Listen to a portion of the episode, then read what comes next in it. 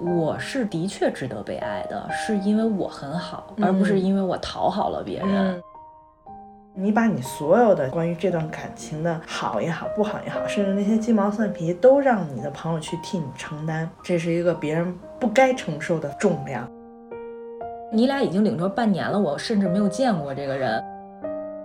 其实有的时候，父母不停的去关心你的另一半，其实是关心你。就是我从来没想过我会和别人结婚，嗯，脑海里没有这个画面。我突然跟他说：“我说，如果你觉得你能骑得更快，你不必一直等着我，咱们可以在前方汇合。”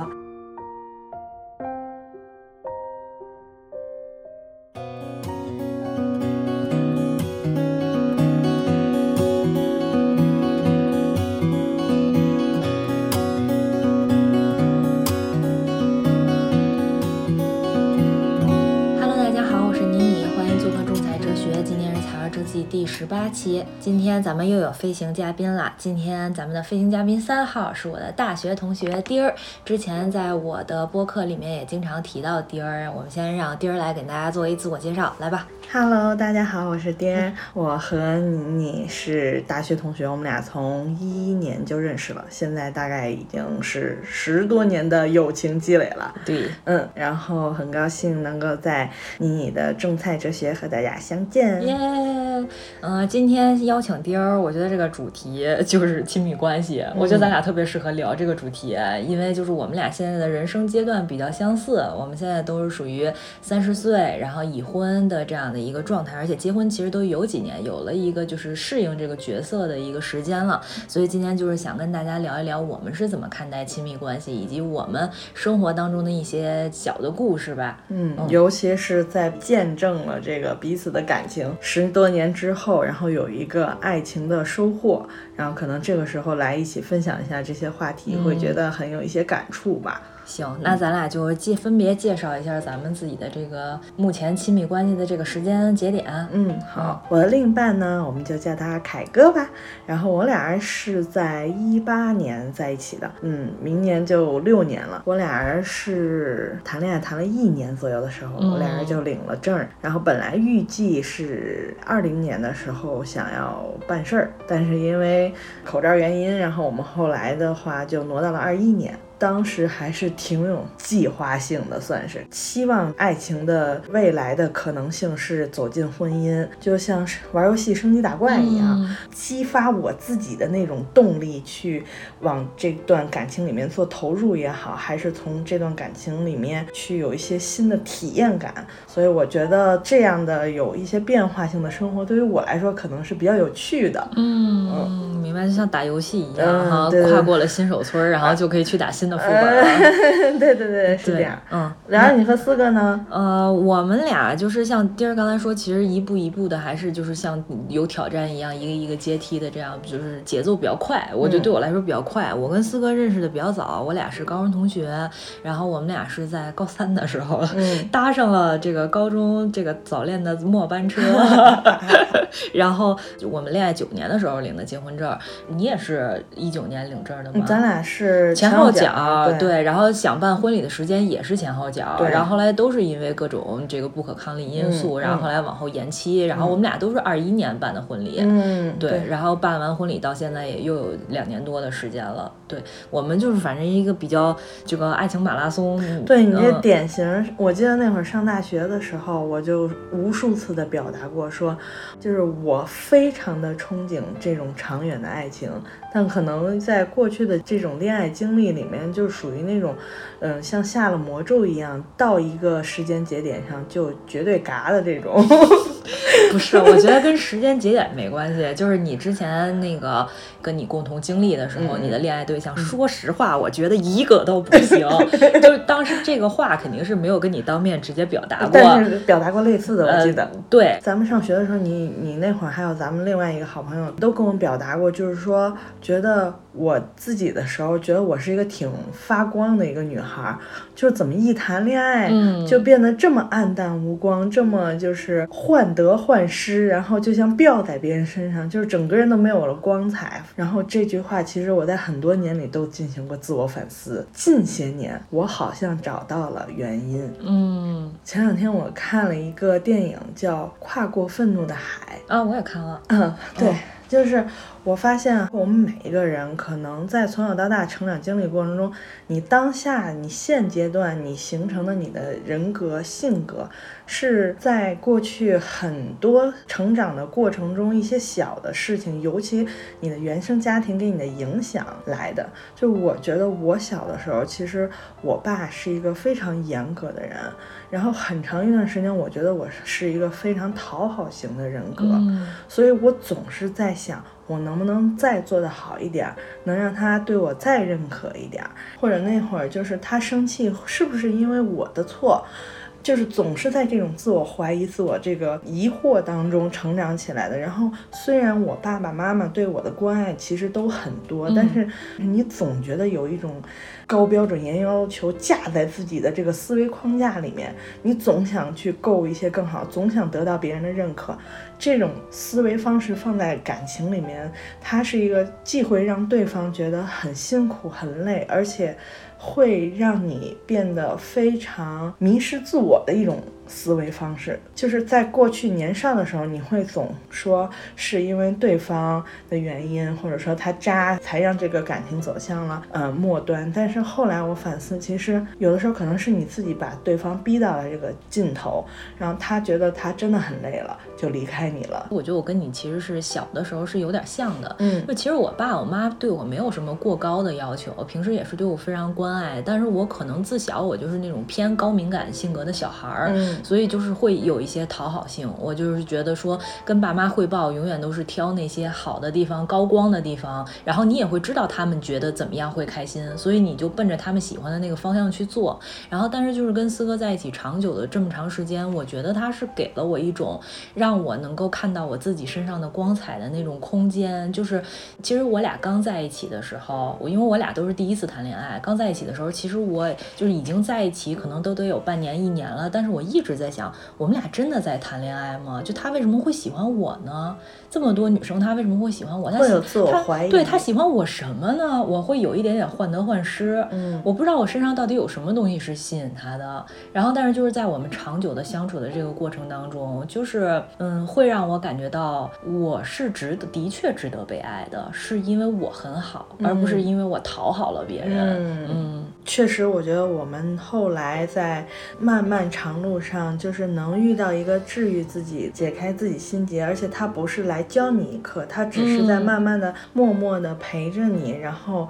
就让你找到了最舒服的那种相处和生活方式。那个人。嗯，就是他了。对，然后我跟你说，就是我一开始我第一次见大凯的时候，其实你已经你们俩已经领证得有半年了啊，真的。咱们是年底快过新年的时候，一起在我家吃了顿饭，咱一起做的饭。然后你不是六月份领的证吗？哦。天哪，我就是，所以就是你俩已经领证半年了，我甚至没有见过这个人，所以我其实说实话，我心里一直很担心，因为我知道你的历届前任都不怎么样，我就说这个人到底行不行啊？但是当我那天真的见到他本人，我们一起相处，一起聊天，一起做饭，嗯。我觉得对，就是这个人，真的就是我觉得看，就是我能不能放心的把你交给另外一个人，我是怎么判断这件事儿的？就是我看你的状态好不好？嗯，我觉得你当时的状态特别特别的好，所以我就觉得这个人可以。嗯，我你一下就点到了我的命门上。我从小其实除了讨好父母以外，我发现我特别希望得到就是朋友对我恋情的认可。我也不知道为什么啊，可能本身。也加上我是喜欢把朋友聚在一起的那种人，嗯，以前上学的时候谈恋爱，我会很希望我的男朋友也能成为我的，就是这些哥们儿姐们儿的这种好朋友，他们能非常的认可他，嗯，所以我一定会在谈恋爱的第一时间就昭告了天下，然后让所有人都知道我谈恋爱了，我很开心，然后你们都要认可他呀，就告诉我的朋友，你不要欺负他，怎么怎么样，好像把我的男朋友保护起来，就这。这这样子，但是后来发现，就是不管是从各个维度的过度的小心、过度的紧张，然后你眼中只有这个人，然后甚至忽略到了很多你朋友的感受、身边家人的感受，很多就是甚至你自己做事情的那种步调的时候。就是大家真的就没有那么喜欢你了。这种喜欢不是说你在乎别人喜不喜欢，是你自己感受到我和我的朋友有疏远了，让我觉得很不好。而且我觉得他就是你把你所有的就是关于这段感情的好也好，不好也好，甚至那些鸡毛蒜皮都让你的朋友去替你承担，这是一个别人不该承受的重量。然后后来我在谈恋爱的时候，我有刻意的就训练自己，等稳一稳，稳一稳。非常确定了，再告诉我最重要的这几个朋友。我我确实没有想到，就是因为我另一个发小见到凯哥是在我们俩领证的头一天前，就是我都没有让他们见过。但是后来我们俩就是感觉一切顺其自然的就领了证。虽然就是我的朋友都很担心，就是他也有过和你一样的顾虑，但是我确实他们看到他那一刻就是觉得，哎，可以把它交给他，放心，哎。这些年，我觉得朋友们也算是提拉着我走的，然后嗯，让我自己慢慢的训练自己，一个是看人的眼光，一个是和自己相处，和另一半相处，然后让自己真正是一个舒服的状态，进入了一段感情。嗯嗯，我一直很好奇，就是你有没有觉得长时间，因为你们是。谈了好几年的恋爱，到十呃十三年了，嗯嗯，才步入的婚姻，你中间有怀疑过这个人是不是对的人的时候吗？应该说是没有，就是我从来没想过我会和别人结婚，嗯，没有这个脑海里没有这个画面。也就是在过去的很多年的相处过程中，其实对方一直是让你觉得非常舒服的一个状态。就是我觉得我们俩三观非常一致，就是大方向非常一致，所以其实我们俩从一开始在一起到现在没有说根儿上的矛盾，从来没有过。但是你说小摩擦那肯定也是有，然后吵架呀，我打你两下了什么的，生气了踹你一脚，然后哭啊什么的这些情况其实都有。但是我觉得那些东西都不是根儿上的矛盾，是就是生活当中的摩擦。我觉得不光是说跟亲密关系，咱和爸妈，咱和关系好的朋友。兄弟姐妹也会有这样的摩擦，我就是人人和人之间相处是不可能没有摩擦的。嗯，哎，但是我发现你跟四哥有一个点让我觉得很有意思，可能也是你们能走这么长远的原因之一啊，就是你们两个人相处的时候就很像两个幼儿园小朋友。有的时候，比如说你碎碎念一下呀，然后他就默默地听了你这些碎碎念，然后彼此有一些小吐槽或者什么，哎，就像开玩笑一样就过去了，是一种很幽默，又把彼此可能有一些哪怕是小小的矛盾，就化解在生活中的这种很幽默的这种元素当中了，哎，调侃了一番，就像朋友一样那种。主要是四哥脾气好，主要是人家脾气好，包容性吵不起来啊，嗯，一般的事儿吵不起来。嗯，行，反正我就觉得生活当中肯定会有一些摩擦嘛。然后呢，咱们就是给大家分享一下，就是咱们就我们今天我们俩之前录之前还考虑了一下，就说我们录这期音频呢，其实不是跟大家说结婚特别棒，欢迎大家一定要结婚，不是这个目的，就是说如果大家已经有了自己觉得很靠谱的亲密关系的对象，然后现在只是说我很犹疑，我要不要踏入婚姻，会不会失去自我，会不会就是接下来的这些未知的恐惧，它到底会是什么样？样子的，如果只是说这个层面的担心的话，大家其实可以听一听我跟丁儿之后分享的，就是我们在我们这基本上相处了也有四五年了吧，结婚之后这几年当中的一些生活当中非常小的细节，可以感可以大概感受一下，就是说希望大家能不要就是说。嗯，那么抵触，对，那么抵触，嗯，所以我觉得那咱就是要不然先从这做家务开始。我觉得做家务是就是结婚肯定要面临的一件事情嘛，因为以前家里那谁在家不是个小公主小王子了，那都都是爸妈干活嘛，基本上。你们家务你们有什么就是这种分配啊之类的吗？步入婚姻第一个阶段，我跟凯哥没有说明确的说。你负责什么，我负责什么，大家好像就是各自就把自己擅长的事情，总是在不停的干干呀，这样的，就可能我是喜欢家里洗的香喷喷的这种，然后就是我可能会负责打理家里面的一些日日用品呀，家里面的一些体力活，可能凯哥就会主动承担了，然后我就去什么擦擦桌子呀，鼓弄鼓弄那儿啊，然后我可能比较擅长做饭，我自认为自己很擅长，自认为自己做的饭比凯哥好吃，我然后我就承包了做饭的事情，大部分时候，然后凯哥就会负责刷碗。但是有的时候，比如说他累了，或者说他吃完饭之后会有其他安排，他说你你就把碗放那儿吧，回来我再刷。但是可能等他回来的时候，我都就都收拾好了，嗯，就属于这种，就大家谁看上什么干点什么。行云流水，嗯，就这种。但是我们俩也会就是有互相看不太顺眼的时候，哦就是习惯不一样。就比如说，我不知道你看没看上我们家今天晾的衣服啊，就是。哦我给凯哥最近制定了一个晾衣服的规矩，哦是也是其实也是婚后我自己发现的一个比较省省事儿的方式，就是因为我们家橱呃那个衣柜里面挂衣区比较多，衣服挂起来比较方便。那么晾的时候，就是从衣衣裳架上摘下来挂到挂柜子里这个过程，其实应该更方便一点。所以呢，那怎么再精优化它呢？就是在晾的时候分区挂，比如说这个衣服 这个这个电动衣架有四个角啊，就是比如说我的上衣和西裤子分在各一个角上，他的上衣和裤子分在各一个角上，中间的那一溜儿晾小件儿，然后这样我们收的时候也是相应的就放到自己那个，就很优化时间。哦然后因为大部分时候其实晾衣服是凯哥，但收衣服是我，凯哥不太喜欢就做分区这件事情，但我非常喜欢。喜欢之余，我觉得处理它是需要我的时间的，我又觉得过多的时间又有点浪费我的时间。这这个这个事儿，我就跟他说，我说我总结了一套方法，你要跟着我学。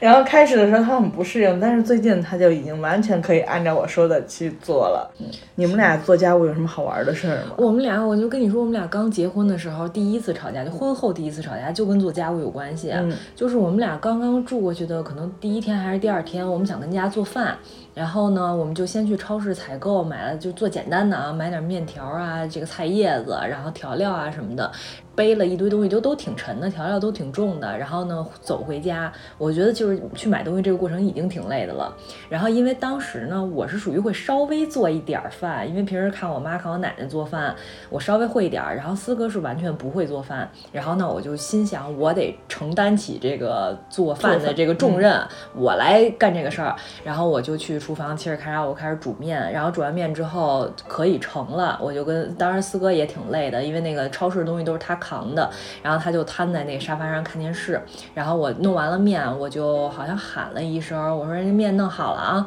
然后我就把那面盛好了，端出来，端出来发现桌子没收，桌子没有人收拾，没有人腾干净。回来超市买那些东西就就噼里啪啦就就铺在桌子上，就我这手里拿着这烫烫的面没地儿放，我当时我就急了，你知道吗？爆发了，就我觉得我可以做饭，但是起码您把桌子给收拾一下吧。嗯然后就反正因为这个事儿矛盾，然后但是后来我们俩就为这事儿就就也是半吵架半聊啊。嗯然后就我发现其实他不是说故意的说这个活儿就得你干，我就不能干，你就得去做饭，我就得歇着。他完全不是这样，他只是没适应那个角色。因为我们每个人在家都是坐在沙发上等着吃的那个人，我也是这个人。有时候我妈端了饭，我也不收桌子。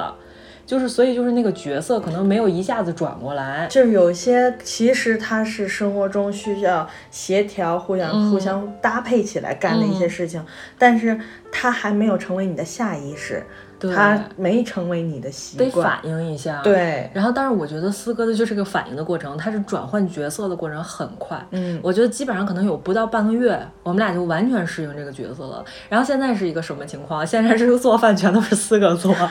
因为我下班晚，他比我能早个将近一个小时。那那肯定就是得他做饭，然后就是每天基本上就是，比如我俩都上班，他比我早回来点儿，他就是简单炒炒菜。然后比如说，因为他不是固定周末休息嘛，就是有的时候可能工作日的时候我上班，他休息，他从早上十点多就会开始给我发微信问晚上想吃什么，我去买菜。而且就是每次他有时间的情况下，我回家吃的这绝对是大菜，啊，就是绝对不是说炒菜，就是要不然就是羊肉抓饭。我的爱，我的爱，我的爱，你的爱，你的爱，羊肉抓饭，要不然就是烤个羊排，要不然就是什么汆个羊肉丸子，哎，怎么都是羊肉的？然后要不然就是炖个鸡汤啊，什么酱个牛肉啊什么的。反正就是，你就感觉这个人心里惦记着你，然后就是你当你下班回家的时候，你看地下有一个外卖袋子，就是他中午他人自个儿吃的外卖，但是给你做了一顿非常丰盛的热对，我可以凑合吃一口，但我得给你做。好饭好菜，就那种感觉。就我觉得好像就是咱们刚才都说到，就觉得其实另一半在进入婚姻阶段的时候，咱们都觉得对方其实不会做饭。嗯。但有的时候可能只是咱们没给人这空间，不是没给他这机会。对，四哥自以为很好。我觉得他做饭，他觉得有天分，就是他在调味儿上，还有火候的掌控上，就是我觉得我好像就没有那个天分。之前就是我们家就嗯做过一回虎皮尖椒，因为这个东西确实确实是需要。有火候，对，然后我是没有尝试过，因为我知道自自己做这种应该也做不好，最后跟油漆的似的。但是呢，哎，凯哥做的那一回，居然大家要求他再去做一盘，于是大家就在一片欢声笑语中等着凯哥做了第二盘虎皮尖椒出来。原来是老天爷给他的技能是虎皮尖椒。现在还有就是，我说四哥角色角色转换的快的一点是，就是我们家所有东西坏了都是他修，马桶坏了他修，灯泡坏了，暖气坏了，然后那个刮大风的时候那窗户忽闪忽闪的，就所有的问题好像他都能搞定。就我觉得很厉害。你说会不会跟男生女生擅长的这个，就是这个，我不知道专业的上来怎么说啊？就是男生可能比较理工性的那种思维方式，他很擅长机械的组装，或者是他自己就啊，是 吗？我爸不行。就是反正我觉得我们家男性的这种现在家庭成员，好像包括凯哥也是，他也是自动自己就比较匹配到这类的家庭家务。当中去了，但是你要给我一个这东西让我弄。嗯，不太行。然后包括比如说地漏，我觉得这个地漏不是很好使。可能我看着它，我就跟在那看着它，我也是这样。这地漏不好使，怎么容易堵头发？但是他可能第二天就买了地漏，已经送到家了。对，我就是这样。之前就是灯泡坏了，然后呢，那天好像我先到家，然后我到家看灯泡坏了，我就记着这个事儿。然后一会儿四哥到家，我就跟他播报，我说灯泡坏了，灯泡坏了。然后我跟他播报完这个事儿，在我这儿就过去了，就过去了。然后过了一会儿，我就去看电视了，我就去玩了。然后后来我就看他老在那扒楞手机，我说你扒楞啥呢？我一看他在挑灯泡，我才想起来灯泡坏了。对，就那天凯哥跟我说一句话，让我觉得又想笑他，然后又觉得有点温温暖。呃，我忘了那天是干什么了，然后我突然发现他就给我弄好了，然后我说，哎，我说啊，老公，你把这给我弄好啊，谢谢你啊。然后呢，他说，哼。你看吧，在你不知道的时候，我默默的为你做了很多事情。我当时笑的都不行，但是心里又觉得特别温暖，你知道吗？对，我觉得一方面是他们确实可能相对擅长一些，然后另外一方面是人家也愿意，不怕脏，不怕累，不怕麻烦，人家愿意去承担这份责任。他觉得这个家我也是一份子，我应该我擅长什么地方，我应该把我的力量投入到这个地方。嗯，我觉得这这个是就是互相照顾、互相尊重的一个点。嗯，对，没错。嗯，我觉得一个是这个家务这个问题，然后还有另外一个容易，我觉得在婚姻里面容易引发矛盾的，就是个人空间问题。因为我跟我身边有很多，就是其实已经有比较稳定的恋爱对象，但是就迟迟不敢走进婚姻里面的人。嗯，他们说他们恐惧的一个点就是怕进入到婚姻生活当中，就是有了一个无形的枷锁，就自己的一些兴趣爱好啊，然后自己一些平时玩的好的朋友啊什么的，可能就没有那么多时间去投入到自己身上。上了，变得不自由了。对对对，所以，我你是怎么看待这个个人空间问题的？嗯，可能是因为我跟凯哥结婚之后的大部分时候，我们相处的时间比较多，然后就是包括后续的工作的原因啊什么，沟通密度很高的这么一个相处方式，所以就不自觉的我俩人的呃日常的娱乐会大部分时候是在一起的，其实。也会习惯性的会把自己的好朋友介绍给对方，且希望对方也成为朋友。对，然后事实上我们大概也是做到了的。但是其实，在相处的过程中，嗯，我前期会非常喜欢和凯哥的。哥们儿一起聚会这件事情，嗯，然后他们也算是对我很接纳、很喜欢，因为我也属于性格大大咧咧的那种，很热情。嗯，但是后来我发现，其实，嗯，我觉得好像其实有时候男人需要男人他们自己的空间，嗯，然后我是借由当时思考到，我觉得凯哥需要他自己和哥们儿独处的这种空间，然后反噬到自己，发现哦，其实我也需要自己的空间，嗯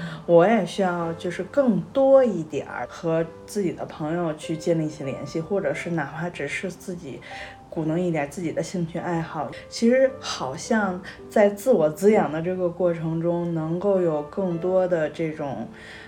怎么说呢？精神头儿还是养分，去再回归到两个人相处当中。我觉得你刚才说的那个问题，我也特别的认同。就是嗯其实并不是说，呃，比如说凯哥跟其他的哥们儿在一起聊的那些话题是你不能听的，其实嗯并不是这样，只是说可能他们男性跟男性在这个社会上所遇到的一些困难和一些烦心事儿，可能跟咱们说咱就是 get 不到，互相嗯 get 不到。然后我有一些就是女生的这种小心思啊什么的，自己这这个七七八八的这些东西，我跟四哥念，四哥可能他会耐心的听，但是他可能可能也给不到我相应的回应。因为是男性视角，或者说是思维的这种方式。嗯，有有差异。然后呢，呃，我跟四哥是，就是我们俩喜欢的和朋友相处的方式不是非常的一样。我喜欢一对一，我喜欢小空间，人数少。就比如像咱俩，今天就是咱俩深度交流，这样每一个话题都能聊得很透彻。但是四哥呢，比较喜欢聚在一起，嗯，就是比如说七八个个人聚在，对，因为四哥特别喜欢啤酒，嗯然后就是喝点啤酒，然后瞎聊一聊，吐槽吐槽工作啊什么的，瞎聊天儿。他觉得那个是他一种很放松的一种方式，所以其实本质上我们俩喜欢的交友方式不是很一样，所以就是彼此也不会强求对方就是加入到自己的这个交友的这种形式里面来。而且就是像思哥工作比较忙，他其实休息的时间很少，而且都不太固定，所以就是我从来不会限制他说，比如他今天说跟同事出去吃个饭，或者跟同学出去饭，我从来不会说你不能去，我都是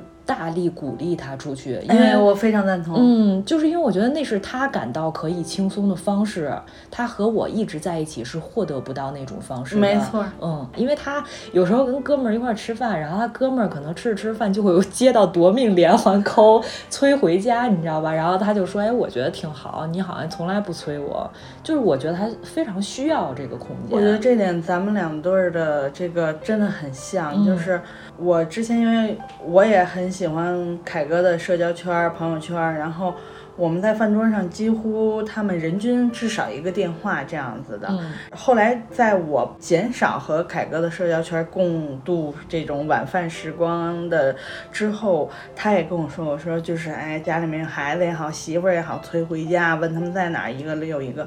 但是我也是不喜欢给他打电话，嗯，除非有就是急事儿。对，因为我觉得他会是安全的，顶多可能比如说在比较晚的时候给他发个微信，我说你们聚的怎么样啊，开心吗？他跟我说，哎，挺好的，我就知道他是安全的嗯我不需要过度的去问他你怎么样，几点回来呀、谁送你回来，或者你你要送谁吗？怎么着的？我不需要去问他。然后至于你今天的饭具体开不开心，我相信他回来之后会和我去聊，然后或者是哪怕不愿意聊也无所谓。但是我知道你在外面的这个时光是属于你的，属于你和你的朋友的，那就去享受它就好了，不用让你呃为了表现我是一个好媳妇儿来让你。知道我在想着你，我在惦记着你，几点回家？纯粹的把这个时间还给你。嗯，对，我觉得一个是朋友，还有另外一个是兴趣爱好。就是我发现你们俩现在兴趣爱好基本上比较重合，爱一块儿玩儿。嗯，对，就比如像大凯不是特别爱骑车嘛，嗯然后你也整了个小车，然后有时候你们俩或者你们俩和其他朋友们一起出去骑车，我觉得其实特别好。我这个人，我之前我也跟你聊过，我说我觉得自己像一块橡皮泥，嗯，嗯，说好听点儿可塑性比较高，说不好听点儿就怎么捏吧怎么是。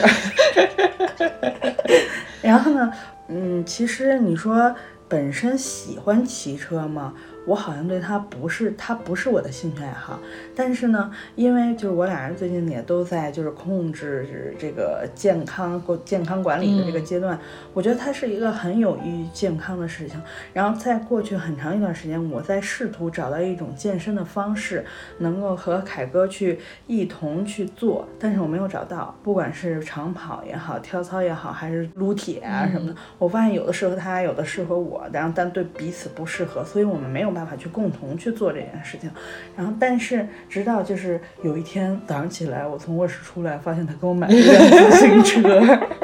我多少在第一天的时候有点赶鸭子上架的感觉，嗯因为我觉得一骑骑几十公里，我的天呐，那是我上一次骑小黄车还是上一次，这也是小黄车，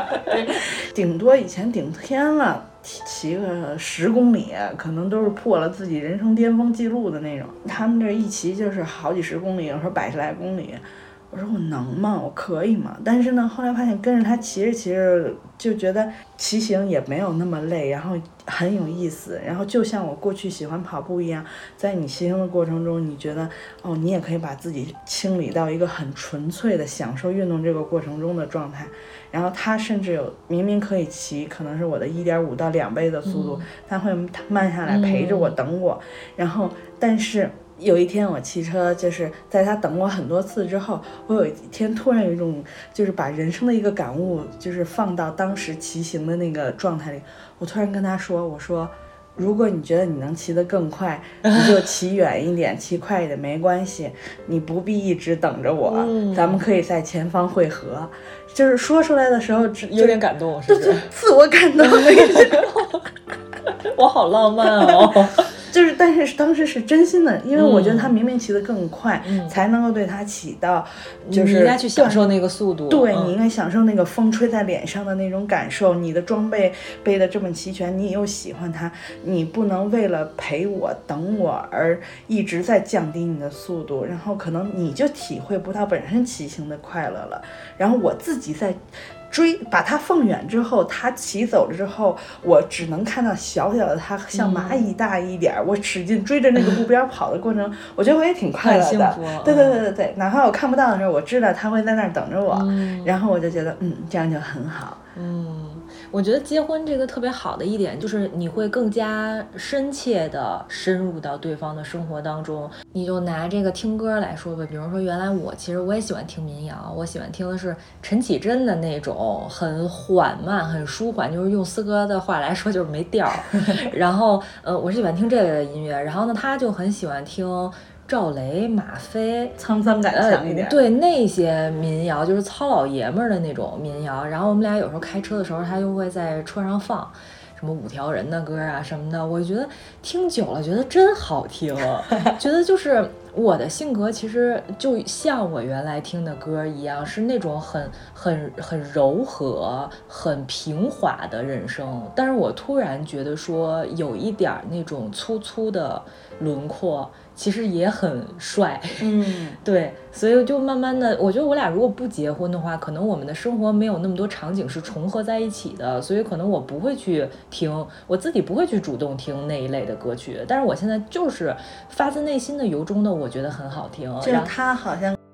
在你就是非常柔软那个里面点进了一滴带有颜色的墨汁一样，嗯、然后让它变得像一副扎染一样，变得灵动了起来。嗯，对。然后包括就是像四哥特别喜欢精酿啤酒嘛，然后我原来是滴酒不沾的，嗯、然后但是就是他现在喝精酿啤酒，我就会每一个他每次买不一样的，我说你给我舔一口。对我特别发现你这个点，就是因为咱们过去很长一段时间，有时候我想拉你喝点小酒，你是一个不太对酒精这种东西一点没有什么兴趣的人。就是我觉得并不好喝。对，你会觉得它苦苦的，然后甚至喝完之后还不好的那种状态。有时候你会跟我分享它的什么味儿的，什么味儿的，就是你第一次跟我分享的时候，我就突然发现到了你的这个变化。嗯、我一个人过我的人生，我不会把这些元素揉进我的人生里面的。嗯。嗯但是因为另外一个人，其实我觉得并不是被动的去接受这些东西，有一些不得已的改变，而是说我真的觉得很不错。嗯、你愿意让他拉着你的手一起往前走一走，看一看，嗯、然后去、啊、不行，咱再退回来啊，对，嗯、去尝试一下，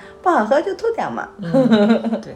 嗯，那就个人空间差不多就是这些。嗯、然后咱们接下来要想聊一聊，就是其实更多人担心的就是父母。嗯，就是因为大家都说婚姻其实不是两个人的结合，而是两个家庭的结合。然后其实说实话，我在结婚之前，我也很担心和对方的父母的相处的这个问题，以及说对方能不能跟我的父母好好的相处。我我其实挺担心这个问题的，但是结婚之后就发现好像没有我想象的那么糟糕。你们平常和父母的接触会多吗？没有你们那么多，我们就是因为也分开住嘛，然后住的也不算近，然后四哥工作又比较忙，所以就是嗯，彼此回我父母家和回他父母家的频率不会特别高，可能一个月一次。嗯嗯，那你们过节过年的话会？都是怎么就是？你这个问题太心酸了，我四哥过节过年不休息呀。对，因为你看他不在的话，他肯定也没法来我家，那我肯定也不能说我自个儿上他们家吃饭去了，就会少一些。嗯，其实这样也还好，我觉得还有距离感。对，然后就是在重要的节日上，因为很多的时候不是都会来争着今年过节得回你家，明年得回我家或者什么，你们就避免了这样的问题。对，然后。就是各自陪伴各自的家长，然后或者说，如果当时谁值班，在之后的这个休息的时间再去互相看探望一下家长，我觉得这挺好。就是你，我觉得你们俩人和家人的相处方式非常年轻化，也是现在年轻人其实很需要或者喜欢的一种。我和父母保持一定的距离，我不需要过度的去融入到你的这个生活节奏当中去，你也不会过于打扰我。我个人更传统一些，我觉得有的时候我是有点那种婆婆心理，嗯，就是可能。嗯，因为每个人的生活方式其实是不一样的。比如说，过去我习惯了这个桌子得擦成这个程度，然后或者说是碗得摆成这样，怎么着的，经过一到、二道工序这种，我觉得人家也是这样。当我进入到人家之后，我发现可能不是这样的时候，我就希望通过自己不停不停的重复性的在他面前演示这些东西，让对方一家子都来接受我的这个习惯。然后呢？接受之后，我希望他能够像我一样去操作这一二三四五六件事情。但后来我发现，首先就是我们每个人都有不同的成长环境，第二就是对方，尤其父母。人家是半辈子都过来了，你让他完全按照你的那种年轻的那种生活节奏，或者说是处理事情的那种呃方式，这是不现实的。而且我发现，就是你你使劲的要掰扯这个问题，他其实你第一你掰扯不了，第二就是你觉得他会伤感情。后来我就放弃了对这件事情的执着，反而我觉得让我自己变得更松弛了。然后我能更好的去处理到我的家庭关系，然后我觉得我跟我的公公婆婆也变得更亲近了，就是，嗯，他们有他们的生活，然后平常的时候我们也是，就是比如说休息的时候去去看望他们一下，或者其实我们回去的频率还是挺高的，但是就是不会过多的说要把所有的家里面的这些事情都揉在一起的时候，能有各自的处理空间，不会过多的去冒犯打扰到，然后而老公作为就是小家庭。和大家庭的中间的这个连接人，就是把这种当成下意识会去做的一个动作，去会关心你的家人。然后同样的，我也会下意识的就会去想着我的公公婆婆，真的把他们当成我的家人一样，然后爸爸妈妈一样，然后去想着，哎。过年过节了，我得给他们买身新衣服啦，是不是？明年是他们谁的本命年？我要想，就我会主动的，非常愿意去做这件事情，就就就去做了，就像孝顺自己的长辈一样去孝顺他我觉得就反而就大家都很轻松。嗯，我觉得我就是面对公公婆婆的，就是就是这个话题的这种恐惧，有有是在有一个节点发生了一个非常大的改变，就是我当时崴脚的时候，我刚崴了之后，我当时是晚上，我就去对面医院看的急诊，然后当时那个急诊嘛，他就给你大概排除一下，你可能不是骨折，他说那没事，那你就回去歇着吧。但是我都已经过了三天了，我的脚还是巨肿巨肿，然后当时我就跟四哥说了，四哥也跟他爸妈说了，我其实我也跟我爸妈说了。我感觉我爸妈都没有说非常的关心，因为我爸可能原来踢球啊什么的老崴脚，我爸就觉得是常事儿，正常休养休养就行了。然后但是呢，他爸他妈呢就觉得必须还得找医院挂门诊再好好看看。然后那天正好四哥也上班，我就在家歇着脚，然后他爸他妈就开着车就过来带我拉我去医院了。哇天哪！而且他俩还特别的有分寸感，没有进屋，你知道吗？就是提前给我打电话说我们马上到门口了，没有进家门。然后那个他爸开车，然后呢，我那个后来到了医院之后，把我放下来，他妈去扫了一个共享轮椅推过来，我坐上轮椅，然后他爸去停车，他妈推着轮椅带我进的医院。有一种像小孩一样被照顾了的感觉，就是一般都是年轻人推老人嘛，但是我婆婆推着轮椅上楼，我当时觉得那个画面特别滑稽，但是又特别感人，嗯，就是有感觉到对方把你当闺女，真的是。然后包括就是生活里面的这种昵称，我不知道那个你公公婆婆叫你啥名字，后来两个字是不是？对对对对对，没事，大家听不清。就是我公公婆婆他们家是没有那么情感外露的，就是不会说什么那我爱你，什么辛苦你啦，想死你啦，你做的真好吃。他们家不这么表达。然后呢，他们家互相都叫全名儿，叫他叫四哥也是叫全名儿。但是呢，我不知道是不是因为我可能曾经某一次表达过，说我爸我妈是叫我妮妮。然后他们就强行管我叫妮妮，就我能感觉到他们每一次叫都会很别扭，就是那个声音认真的叫了一个可爱的昵称。对，就是他们就是用了一种不是他们习惯的方式，但是他觉得那会是你喜欢的方式，就这样叫你。然后有时候管我叫闺女，就是那那感觉确实是让我觉得说人家当把你当闺女，那我也愿意把他们当亲爸亲妈这样的，嗯。我刚才听到你说分享这个，我有一点很感动，就是因为我感觉四哥的爸爸妈妈，首先他们本身是那种。独立自主性很强的家长，就他大部分自己的事情都可以自己处理得了。是的，就是很独立自主的老人，他尽量不给儿女添麻烦，他能自己处理的自己事情自己处理了。然后在这样的呃自己有余力的情况下，还愿意去多给自己的子女一些关照，然后一些关心，甚至在需要的时候第一时间就出现在你身边，然后把你像一个小朋友一样保护起来的那种。让我觉得特别温馨。嗯，就是昨天那个我去健身，然后我妈当时我临走要去健身的时候，我妈就非要给我揣一盒酱牛肉，我妈自个儿做的，然后我就说不要不要，我说家里还有肉呢，那我们俩平时也在家吃饭的机会也很少什么的。然后我妈就说不是给你的，给女婿的。行吧，那我就拿着。然后回家之后我看见四哥，我就把那盒酱牛肉就给四哥，我说这是你妈给你的。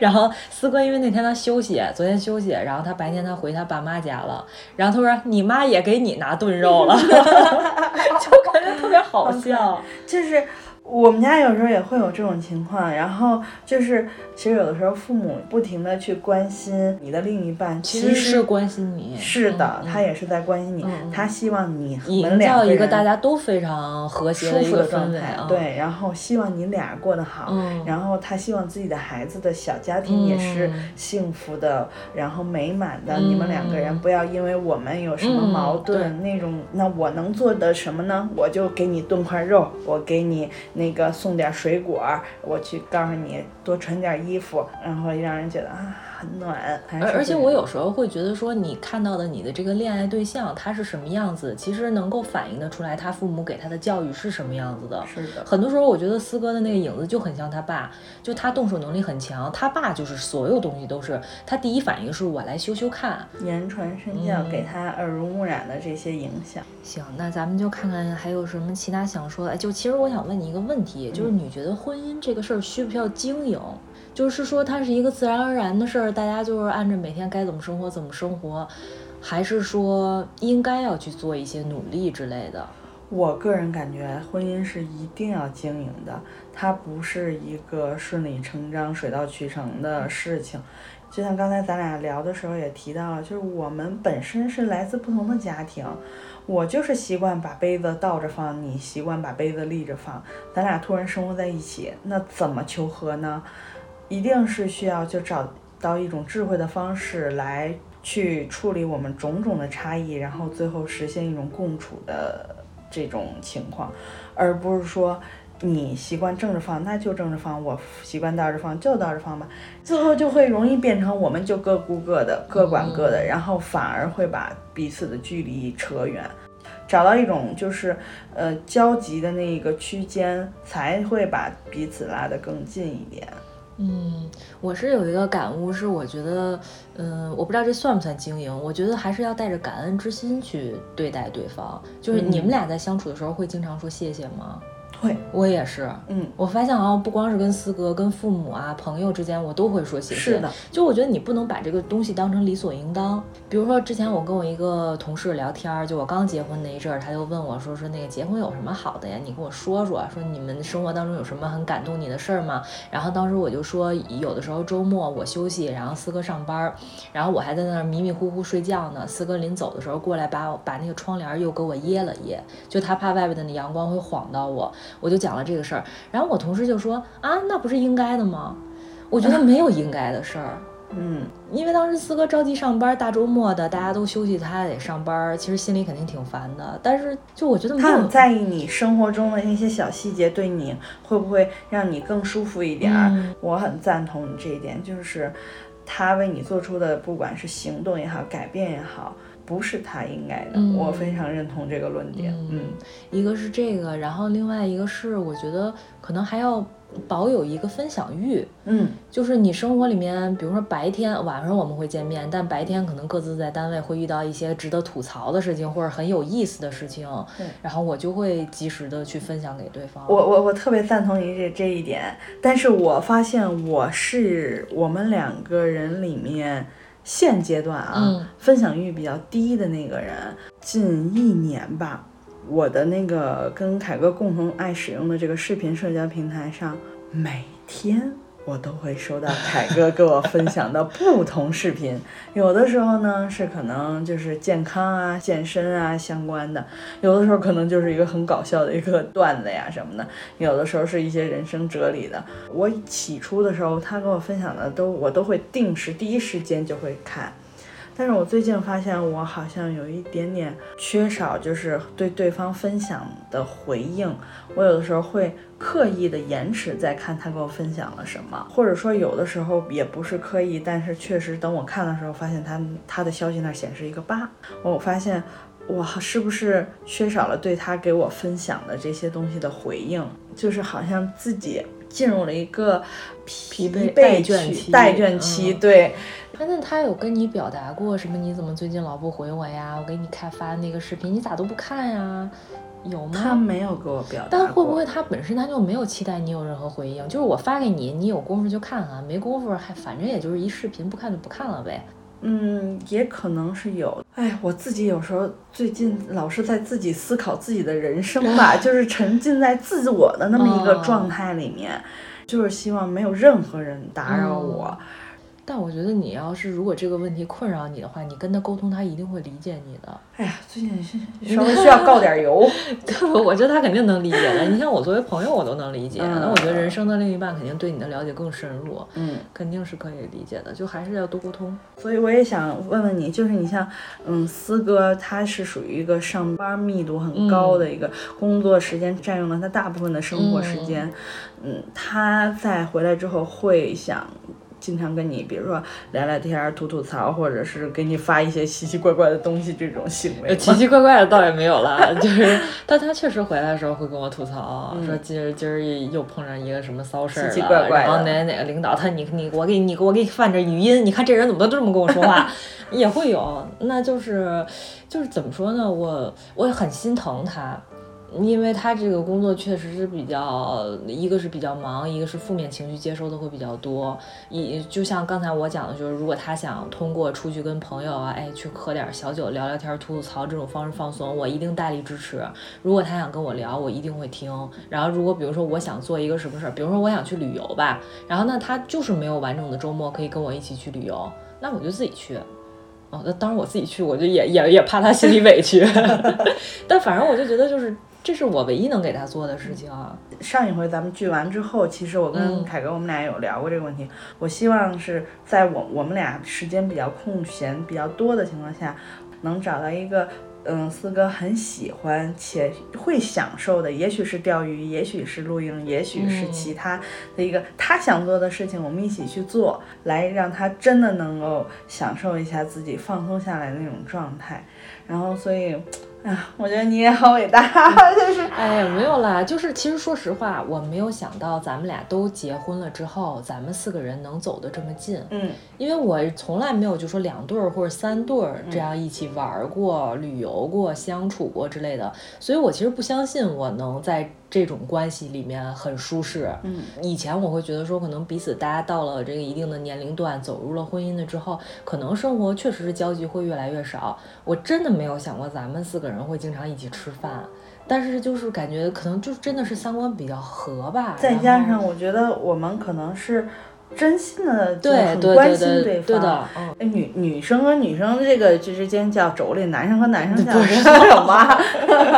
再 说这个姐妹之间，就是他们会真的很关心对方，然后包括就是像之前你们俩也会老给凯哥带礼物，然后虽然有的时候嘴我上是给你带的礼物，好吧？虽然嘴上经常会说，就是明明说是给我的礼物，怎么都有凯哥有份儿呢？但是呢，就他收到礼物那一刻，他也很意外。就你们总是在惦记着他，然后他也会总是想要说关心着对方最近怎么样，过得好不好呀？就我觉得真心关心别人，是和口头上表达礼貌性的关心，是一看就是差别很大的。嗯对你是很容易能够感觉到一个人对你付出了真心的，嗯所以就愿意也拿真心去回报，对且？去不停的靠近一点，然后嗯本身我们彼此就咱俩是属于很好的这种朋友，然后我把自己的生活经营好的同时，我也很关心我的朋友好不好，会希望彼此温暖、挂念着的那种。而且我觉得，可能我们另一半儿也让我们变成了更好的人吧，就是变得更能够慢慢的去处理很多关系、很多事情，就是不急不忙的。嗯，你说这个，我又想到说，在婚姻里面，我觉得要经营它，还有一点就是自我提升。就是有很多人说，哎，你们两个人爱情长跑这么长时间，你不会彼此感到乏味吗？我觉得其实就是，其实我们俩一直都在自己的路上，自己在变成更好的人，然后也在去用自己的力量去影响对方，大家共同成长、共同进步，变成了更好、更完整、更丰富的人，也是对这个婚姻关系的提升，也是特别重要的一点。就像我觉得我给是我我过去我会觉得我的感情到一个阶段要有一个新的挑战一样，你们可能只是把它化成更具体的这种嗯生活的行为习惯，或者是一些做的做的一些事情、兴趣爱好，让你的生活每一天都会有更多的一些哎小亮点。对，我觉得特别正向的一种那个夫妻关系。嗯，那很有意思。嗯，所以今天这个话题基本上想跟大家分享的就差不多，就是基本上通过我们生活里面的一些很真实的一些小细节，想跟大家分享一下，其实婚姻没有那么可怕。没有想象中的那样恼火或者琐碎，其实它很有很多好玩的，然后或者是小温暖、感动的瞬间对的，。我觉得就是像丁儿说的，就是像打游戏一样，你得真正进入了这个角色里，然后一级一级去升级打怪，你才会知道你接下来要面临的这个任务是什么东西。如果你一直在这个门口，嗯，迟迟的没有进入这个游戏，可能你你想象的那个困难会是很巨大的，嗯但其实可能没有那么。对，嗯就是如果你喜欢一个人的这种挑战模式呢，其实你玩的可能也能叫什么炉火纯青的，但是呢，其实有的时候双人模式发现，哎，嗯有人能给你稍微拖一下，哎，这有协作一下，哎也挺不错。然后有人负责攻击，有人负责去后面偷塔。对，然后还有就是，我觉得也是要跟大家说，就是婚姻其实还是一个确实需要慎重的。就如果你很纠结、很犹豫，它它确实是一个值得纠结、值得犹豫的事情。未来很长的一个人生岁月里面，它都会和你相伴在一起。嗯我们当然希望大家都是完满的，都是能够走很长很长的嗯路，细水长流。那就也祝大家也都能尽快找到自己的美满人生吧。对，嗯，好，那今天节目就到这儿啦，拜拜，拜拜。